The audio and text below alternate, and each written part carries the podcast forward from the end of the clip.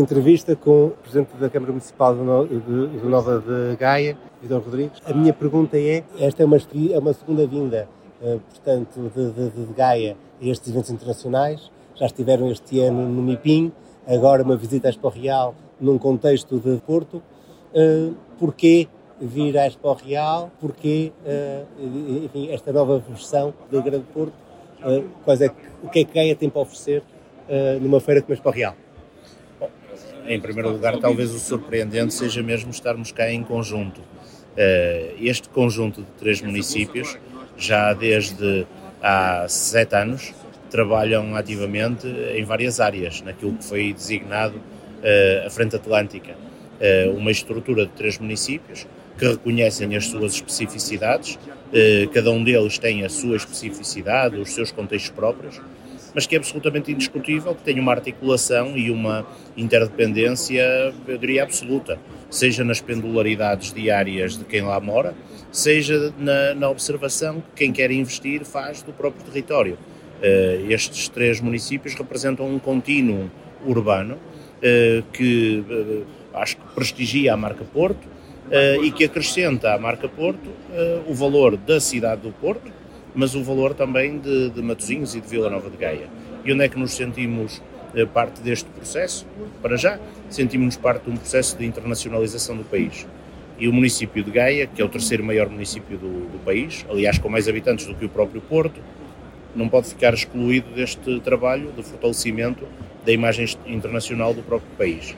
Em segundo lugar, porque acreditamos que, para além das nossas próprias especificidades, nós acreditamos ter um conjunto de eh, eh, aspectos que acrescentam à eh, região algo de muito importante. 17 eh, km de mar, a nossa, as nossas encostas do rio, as nossas zonas verdes, um, um território que pode crescer do ponto de vista de investimento, localização empresarial, etc. Portanto, acreditamos que esta interdependência, esta eh, comunicação saudável entre os três municípios, que é verdade não era muito usual, mas que pode significar um novo tempo, que nós já inauguramos um pouco no, no MIPIM, e agora acho que com maior peso e, sobretudo, com uma expectativa de continuidade, porque isto não pode ser um ato isolado, casuístico, que se faz uma vez e está feito.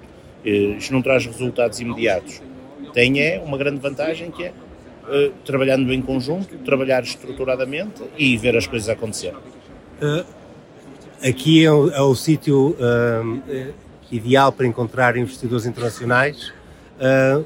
quais é que são as oportunidades que estão a apresentar ao investimento internacional que está nesta feira?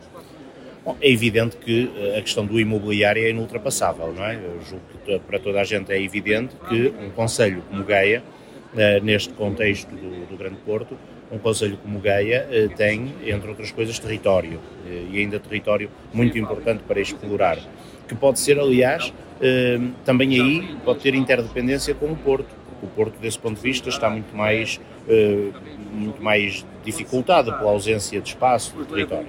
Portanto, a questão do imobiliário é absolutamente evidente. Agora, parece-me que, tão mais importante do que isso, eh, há, uma, há um conjunto de vantagens que, que nós temos como município e como região que são altamente interessantes para quem nos eh, visita e para quem possa olhar para nós como uma oportunidade.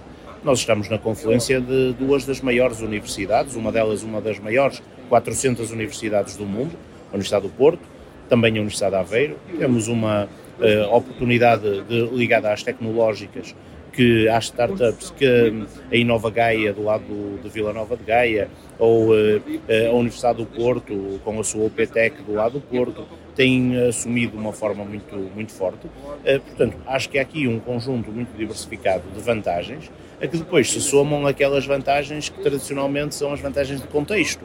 Quer dizer, um país tranquilo, um país de bom clima, um país seguro, uh, um país que apesar das dificuldades, tem tentado superar uh, os problemas de burocracia e as questões fiscais que são tão difíceis de, de superar ao nível municipal, porque são sobretudo questões nacionais. Portanto, eu acho mesmo que nós correspondemos a desafios de futuro.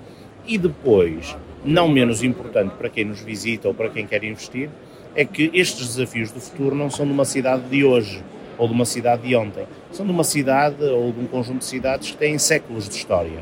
E eu acho que essa ideia de património, de história, de uh, relação longínqua com as pessoas, uh, de longa duração com as pessoas, é também muito importante para quem nos visita. Nós procuramos as nossas raízes e eu acho que ali temos muitas raízes. O que é que eu não perguntei e deveria ter perguntado? O que é que acha que é importante dizer no momento deste sobre o território de Nova de Gaia? Eh, talvez a questão fundamental seja termos todos a noção de que amanhã não está uma fila de investidores à porta da Câmara.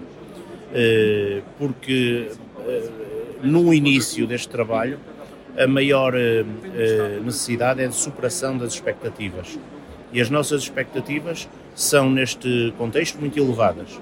Mas são expectativas que têm que ter longa duração isto não se faz numa presença ou duas, não se faz num encontro ou numa relação a três, eh, Porto Gaia Matosinhos, eh, de uma forma eh, isolada e casuística. Eu acho que é preciso reconhecer que agora há um trabalho a fazer depois da missão. Esta é uma missão, teremos que assumir outras sempre que haja oportunidade e termos a noção clara de que se não fizermos isto continuamente, eh, se isto for um ato isolado, valerá de muito pouco. Portanto, isso é uma interpelação para nós, e é uma interpelação para os agentes económicos. Temos que continuar a trabalhar para estarmos na, na, na panóplia de oportunidades que os investidores procuram à escala global. Muito obrigado.